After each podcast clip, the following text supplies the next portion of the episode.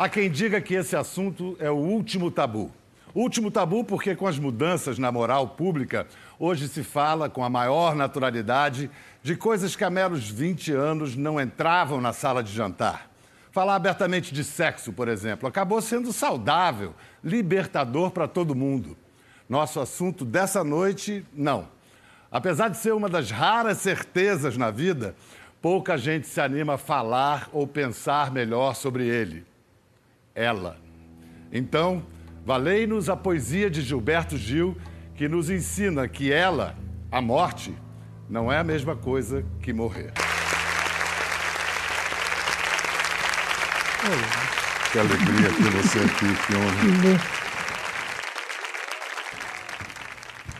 Gil, essa canção é de 2008, por aí? Olha, eu estava na Espanha, eu estava em Sevilha com os Manuel Castells e o, o português Antônio, Antônio Damasio. Damasio. Ah, maravilhoso é, Damasio. O, o, é que ele mora nos Estados Unidos. Ele mora lá, ele mora em Los Angeles. É. Estávamos lá todos, era um congresso sobre as novas tecnologias e e as implicações disso na vida das pessoas, na cabeça das pessoas, na alma das pessoas, essas coisas todas. E nós tínhamos tido uma tarde longa discutindo sobre isso. Quando eu cheguei no hotel à noite, então me veio essa coisa e eu, eu escrevi. Escrevi a canção. Você, no seu site oficial, tem a informação de que a palavra morte é usada em 20 canções suas. É, é tem, tem. É. E quando mas... não a palavra, mas a, a questão da finitude, a questão do fim, a questão da transformação. Isso está presente em é. muitas canções minhas. Deus, Muito, Deus. É. É, mas sabe quantas tem a, a palavra vida? Aí tem muito, né? 103, é uma Aí... goleada. Ah, mas é claro, porque a gente está, né? A vida, a gente está tá nisso, né? Essa é a mas é curioso que Essa a gente é a nossa... busca falar da morte para chegar a falar da vida, não, muitas vezes, né? É, porque apesar de, de, ser, quer dizer, não é, como você diz, não é tabu em todas, em todas as sociedades humanas, não é? Muitas das sociedades humanas é, têm o culto da morte, ou, ou uma maneira de, de encarar a morte como um momento importante, um momento de transcendência, de transformação. E, diria mesmo, em certas civilizações, momento de avanço. Né? Com a morte, avança-se para uma coisa para perto além... Da, é, perto da gente, a gente logo Agora, lembra da, da, festiva morte, a festa dos mortos no México, né? Pois é. Mas há também a coisa das épocas. Houve época em que a gente lidou é, melhor com, com isso. isso. É. A civilização ocidental, como, como com a descoberta, enfim, aprofundamento da medicina, a, a velocidade, a ampliação da, da, da, da, da idade, não é? a longevidade, que todas essas coisas aumentaram. E, e aumentou também o mito, né? o mito da, da, da vida eterna, o mito da, da eterna juventude. Tem muita gente levando isso a sério todas, dessa. Estão botando muita grana, pra, apostando que vai se viver vai ter, centenas, milhares de anos. Apostando que sim, apostando que breve a possibilidade de ampliação desse tempo será uma possibilidade concreta, né? Viver 400, 500, 600 anos, sei lá o quê. É... Então, para nós, na sociedade ocidental, ficou, nessa sociedade moderna, a partir da modernidade né, para cá, ficou tabu é, um pouco, né? Ficou. Eles não é, tira, tira isso é, da mesa. É, é. porque... Tira isso da mesa literalmente, porque antigamente as pessoas morriam em casa é. e o defunto era velado na, na mesa, mesa, de. Na, na, sua infância, em sua, como era essa coisa com a morte? Era Você assim... conheceu a morte através de seu pai, que era médico? Em que circunstâncias? Muito. Meu pai era chamado para atender muita gente, muitos, muita gente doente, muitos velhos, muita gente falecia sob seus cuidados, enfim, participei de muitos enterros, né? Porque a cidade era muito pequena. E como era isso? Era... era... algo assim, foi algo chocante para a criança ou era uma coisa natural? Não, não eu tinha logo cedo uma percepção de que aquilo, que aquilo fazia parte da vida, né? que é, o fim da vida é, enfim, só existe o fim da vida porque houve o começo dela. então essas duas coisas se contrabalançam e a gente tem que levá-las em consideração ambas, não é ao mesmo tempo. A finitude é uma coisa que a gente com a qual a gente tem que lidar e com a qual a gente tem que a ideia da qual a gente tem que se acostumar. Quantos dias você ficou no hospital internado ano passado, Gil? Eu fiquei oitenta e tantos dias. É. Desses oitenta e tantos, eu acho que eu fui o vizinho de, de andar uns eu, 20. Sem eu saber, né? É, é, eu fiquei Só fiquei sabendo. sabendo depois. Mas também os dois estavam, né, não estavam exatamente em condições de sair passeando pelos corredores. Os dois baleados. Os dois baleados. Mas eu pensei muito na morte naquela, naquele momento, porque é, me é. deu uma pena gente ir embora já. É. Assim. No meu caso, você, você ainda é menino comparado comigo, né? Eu já, já vou fazer 75. Você ainda está na casa dos 50. 59. Pois é, já vai. completo. Mas é, ainda é uma, é uma bela distância.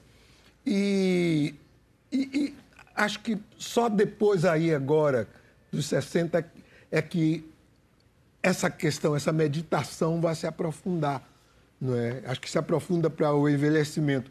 Com a velhice, a meditação sobre a morte se torna mais impositiva, mais, mais necessária mesmo, porque a gente começa a, a lidar com, essa, com essas questões, né? A decrepitude, o enfraquecimento, a, a, a presença de, muito, de muitas de, de doenças, enfim. E essas coisas todas configuram uma ameaça muito nítida, muito clara à vida, não é? Essa, essa solidez do corpo sadio e tudo mais. Então, com a velhice, a coisa da, da meditação sobre mas, a morte chega né? de uma forma mais forte. Mas falando em hospital, a gente estava comentando, antigamente o, o, velório acontecia em casa, a morte era um, um evento doméstico, natural. Hoje é remota ela está na UTI, ela está cercada de recursos de tecnologia, de médicos, às vezes sobrevidas até arrastadas demais, né? É. É, eu me lembro de um amigo meu médico, no afã de, de, de salvar vidas numa emergência, e tinha um senhor decrépito, já sofrendo muito, é. e ele estava tratando do senhor, e o sujeito parou. E, aí veio, ele chamou o chefe dele e falou ele teve uma parada cardíaca. Ele falou: Não, doutor Francisco, ele morreu. É. Morreu. Morreu. É. E ao, ao, lado de tudo isso, com esses aspectos é, que você ressaltou aí, da, da, da, da submissão muito grande à, à, tecnologia e etc, etc, vem surgindo um problema sério, outro problema sério a respeito da morte, que é a eutanásia, né? Esse consenso. A boa morte. O direito, o dire... é. e o direito de morrer, né?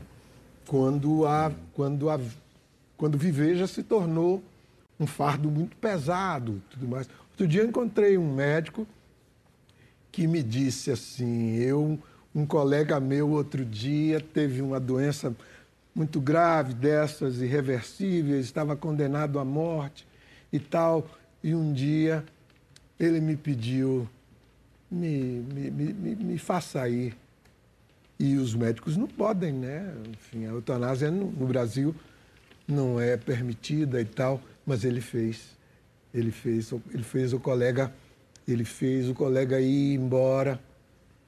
Durante 15, 20 dias ele foi diminuindo, diminuindo a, a alimentação, a, a, as condições de sobrevivência, etc, etc, até que o colega dele foi embora. Falar de, de, de, hospital, de novo, voltando aqui, a palavra paciente é perfeita, né? É, tem que Porque ser. Porque você só pode esperar ter ser. paciência, você se entrega. Tem que ser. De uma maneira aos médicos e a seu saber. Tem que ser. A gente está aqui na plateia com a doutora Roberta Sareta, é, cardiologista do Gil. Cadê ela? Ali. E, e o Gil e o Gil fez uma, uma linda canção para a doutora Sareta. Em poucas palavras, qual foi o procedimento que deu, é, que inspirou a canção? Que procedimento é esse? Técnica e brevemente. A gente fez uma biópsia do músculo cardíaco. Eu tirei quatro pedacinhos. Não- Nessa, o paciente né, não tem jeito, né? ele tem que confiar no médico, né? Esteja ele errado ou não, Torcendo para que esteja certo. torcendo para que esteja certo. Dentro do assunto dessa noite, doutora Roberta, o fato dos médicos conviverem com a morte né, diariamente é, faz é, eles terem uma relação menos é, tabuística, menos fatalista com a morte? Acho que de uma certa forma, sim. Eu creio que sim, né? É, a Ou gente- mais fatalista, né? É, eu acho que até porque a gente lida com essa questão que, é o que o Gil está dizendo aqui de vida e morte o tempo todo, mas a gente cria um distanciamento, né, também para poder cuidar e zelar pela vida de alguém. É, então, mas isso não quer dizer que a gente não deixe de se comover, de se preocupar e de se comprometer com as questões daquele paciente. Acho que isso até mostra porque o Gil fez uma música, né? O, a- o comprometimento com a vida de outra pessoa, né? Que não é próxima a você, que não é da sua família. Então, eu acho que a gente tem esse, esse distanciamento para poder cuidar, para poder zelar por alguém, mas a gente lida talvez com um pouco mais de facilidade, né? Faz parte da nossa rotina. Obrigado, doutora Roberta. Obrigado por ter cuidado bem do Gil. A gente agradece muito, de coração. de coração. Agora, eu queria. Eu, eu- eu escrevi uma vez, uma outra música, escrevi algumas vezes sobre a, a morte. Tem um aqui na página 134 que eu gostaria de ler Opa, para vocês. É curtinha. por favor. 125, 128, 133. Aqui está ela, a morte se chama. A morte é rainha que reina sozinha, não precisa do nosso chamado recado para chegar. E aí vai. Ociosas, ó sim, as rainhas são quase sempre prontas ao chamado dos súditos. Súbito colapso pode ser a forma da morte chegar. Não precisa de muito cuidado, ela mesma se cuida. É rainha que reina sozinha, não precisa do nosso chamado medo para chegar. Eu queria apresentar uma personagem importante para essa noite, porque se a gente está falando desse tema, é porque uma jovem jornalista resolveu criar um blog para só tratar disso. O blog chama-se A Morte Sem Tabu. E era tão legal o trabalho dela que ela veio para a nossa equipe. Camila Appel, por favor, junte-se a nós.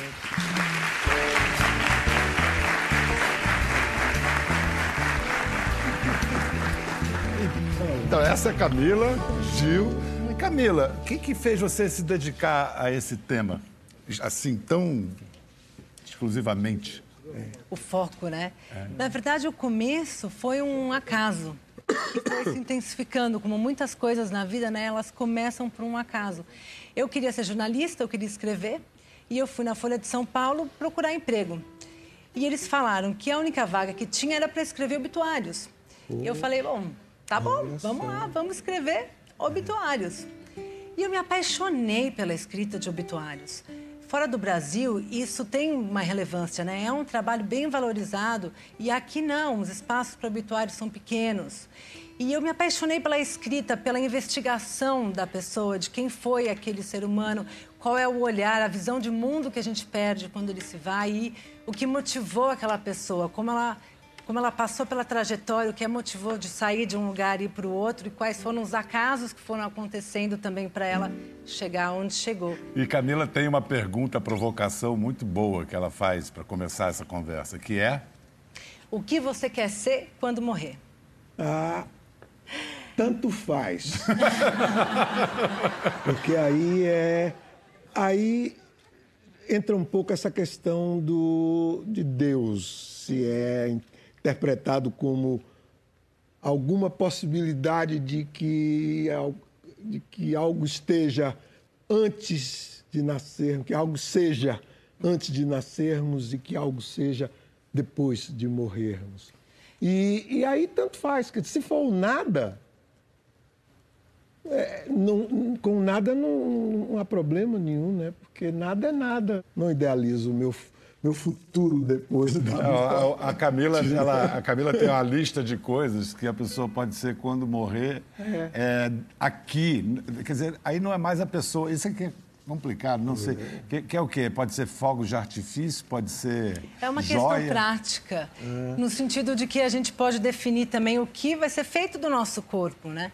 É, aqui no Brasil, é, a gente trabalha muito com enterro e só pensa no enterro cremação. No Japão, você mencionou outras culturas, a cremação é muito mais comum, na Índia também, até por falta de espaço no Japão. No Tibete, por exemplo, eles nem cremam nem enterram, porque as montanhas são rochosas, você não consegue cavar para fazer o enterro e não tem árvore. Então, eles despedaçam os corpos e deixam para os urubus, que são entidades celestiais muito divinas e importantes no ritual deles. E dentro da cremação, existem diversas possibilidades que a nossa criatividade está alcançando. Uma delas é o fogo de artifício, que é misturar cinzas a fogos de artifício, daí você solta num evento super interessante, espalha vovô pela casa, pelo, pelo quintal, pela é. Você pode virar. Faz uma festa mais férica do que simplesmente espargir as, é. as cinzas no, no, oceano. Mas é aquela festa em que, infelizmente, não, não, o, o, próprio não poderá estar presente, né? É. É, pode virar... eu, não, eu não diria que infelizmente. Feliz, infelizmente ou felizmente, ninguém, ninguém é. sabe. Depois, é, a, a morte é rainha. Depois, a, quando ela toma conta, depois que ela toma conta, a gente não se mete mais. Não, Aí o curioso é que a morte tem mais. tamanho, ela exerce tamanho fascínio, mesmo as pessoas tendo dificuldade de falar sobre ela. Quer dizer, o boato mais recorrente na internet. É, fulano morreu. Falaram com você, no tinha meu morrido? Caso, duas é, vezes no é. ano passado. É, pois é, no ano passado. Eu acho que é explicável essa coisa dos boatos, porque é a notícia quintessencial do, é a seguinte, que para qualquer conversa, silencia qualquer evento social, é chegar e falar, sabe quem morreu? É, pronto, é para tudo. É isso, porque ainda é muito difícil lidar com a questão do desaparecimento, né? É. Seja do, da Mas, própria pessoa, é. seja das pessoas próximas, até mesmo das pessoas mais distantes. É. A morte tem essa coisa. Mas é a ideia, Gil, Gil, a ideia de ler o seu próprio obituário em vida é atraente. Exemplo, o Mark é. Twain é. noticiaram a morte dele, ele falou: os rumores sobre minha morte são um pouco exagerados. Depois teve também o Darcy Ribeiro, que publicaram a notícia da morte dele com o obituário e ele em vida. Eu fiz uma entrevista com o Darcy em Foi, né? 96. Ele falou comigo sobre isso e falou sobre a morte. Vamos assistir um pedacinho. Eu acho que a morte é uma simples transição de uma condição animal viva para uma condição cósmica. Agora, esse instante em que você deixa de ser um ser vivo e passa a ser uma coisa, esse instante é um instante poderoso, tremendo. E esse instante é que faz as pessoas pensarem, até eu suspeitar, que existe a alma. Alguma coisa que sai, que desabita aquele corpo que ela animava. Alguma coisa que desaparece e que não fica no corpo. Então isso dá uma ideia de que, de que possa existir alguma coisa com espiritualidade. A dificuldade para mim é que, do ponto de vista de Deus, lá em cima, lá em cima, em cima, em cima, você vale tanto quanto uma pulga. Será que ele fez alma também para a pulga? A pulga acontece a mesma coisa, ela morre e apaga. Não pode ter tanta alma. O estoque de alma são computadores gigantescos, é podia tomar conta disso. Então eu fico também com dúvidas. Eu sou um homem cheio de dúvidas e muito vazio de certezas. Nós e as. Grande Darcy. Engraçado que de... depois dessa entrevista eu pedi um autógrafo no livro dele. Ele estava com câncer nessa entrevista. Pedi um autógrafo, era acho que julho de 96 ele me deu uma dedicatória assim, para o Pedro que me ouve e me edita, tinha gravado uma entrevista muito longa que eu ia editar, e aí ele datou do ano seguinte. Portanto, eu tenho um autógrafo póstumo do Darcy, porque ele morreu antes da data antes do da autógrafo data que ele botou. Ele botou no, na assinatura. Interessante isso. É bacana, é, interessante. né? Mas ele, ele, ele, ele por exemplo, ele, ele viveu, ele, ele, ele viveu com câncer durante 30 anos, né?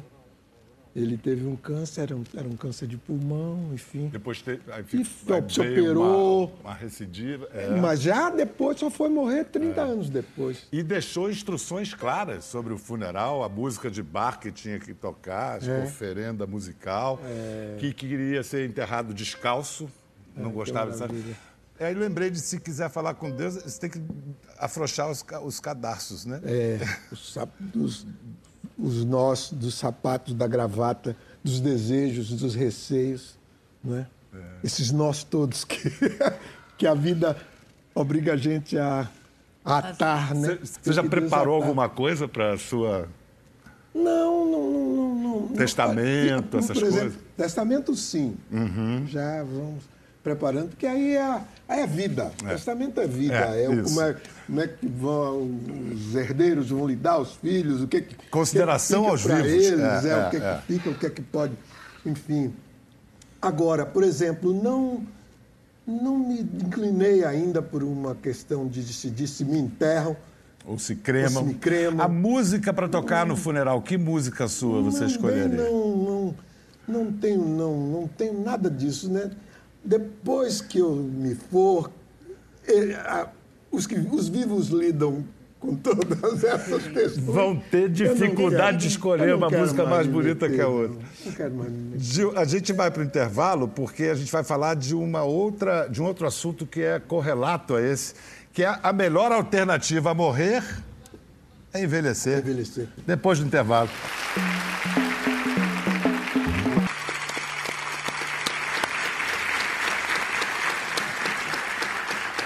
Só me resta dizer amém. Amém. Amém. Que seja. A gente vai incluir na conversa, agora para falar de envelhecimento, uma professora de biologia aposentada, darwinista, que do alto dos seus 86 ou 87 anos, 87. Neuza de Carvalho, ela está ali na plateia. Por que, que, a, por que, que a Neuza virou uma referência quando se fala de envelhecimento, Camila? A dona Neuza, ela encara a a- o tratamento da morte e do envelhecimento com muita naturalidade e ela fez um testamento vital, que é um documento onde você pode falar sobre os tratamentos, os procedimentos médicos que você gostaria que fizessem ou que não fizessem com você em caso de estar inconsciente. Ela anda com ele na bolsa, para todos os lados. E gosta muito de falar sobre ele, tá aí inclusive. Tá, deixa eu ver. Ah! Essa. Maravilha. O que, que tem aí? O que, que tem aí, Neuza? E Tem aquilo que eu não quero que façam comigo, ou numa doença terminal, ou em caso de um acidente que seja irreversível. Ah, eu não quero intubação, eu não quero ressuscitação depois de duas paradas cardíacas, eu não quero alimentação artificial e eu- tudo que vem Tá junto. tudo tintim por Tá tintim explicado escrito, aí. Tudo assinado ah, pelos parentes mais próximos, com firma reconhecida, tudo certinho. É um, é um pré-testamento. É um. Ali antes. Eu não conhecia essa expressão, Última- testamento vital. Últimas vontades antes né, do não- testamento. É, não, não me complique, né? Não me atrapalhe. Ah, o, o Gil está com 75 anos. Para a senhora, ele ainda é um velho jovem ou um jovem velho? Eu tenho 87, eu tenho é, 13 mais que você. Doze é mais que menos. Mas a sua vida é de uma riqueza fora de série. Então, é, a sua vida de 74 anos foi muito mais rica do que a minha de 87. Não sei. Não sei. Não, não Mas, sei. ah, Isso é algo que a gente não comparar- pode. A gente não pode afirmar.